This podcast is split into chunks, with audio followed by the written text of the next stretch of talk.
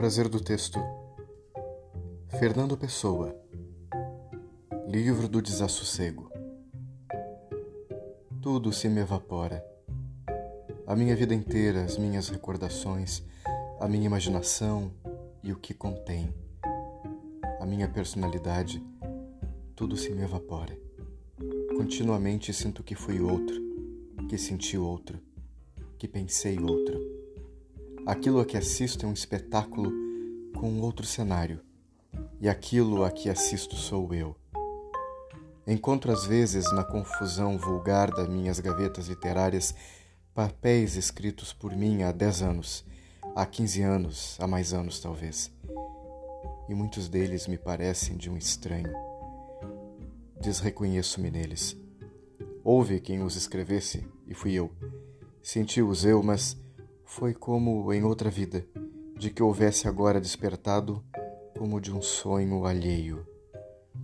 É frequente eu encontrar coisas escritas por mim quando ainda muito jovem, trechos dos 17 anos, trechos dos 20 anos, e alguns têm um poder de expressão que me não lembro de poder ter tido nessa altura da vida. Há em certas frases, em vários períodos de coisas escritas e poucos passos, a minha adolescência, que me parecem produto de tal qual sou agora, educado por anos e por coisas.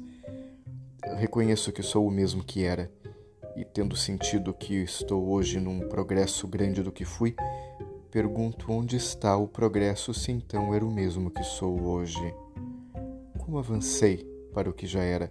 Como me conheci hoje, o que me desconheci ontem? E tudo se me confunde num labirinto onde comigo me extravio de mim. Meu Deus, quanto sou? Quem é eu? O que é este intervalo que há entre mim e mim?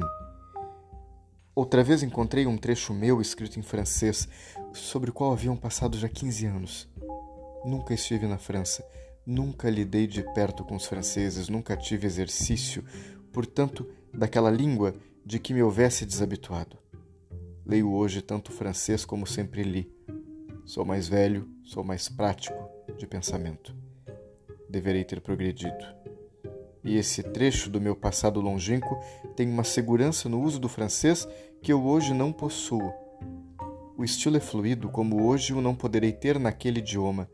Há trechos inteiros, frases completas, formas e modos de expressão que acentuam o domínio daquela língua de que me extraviei sem que me lembrasse que o tinha.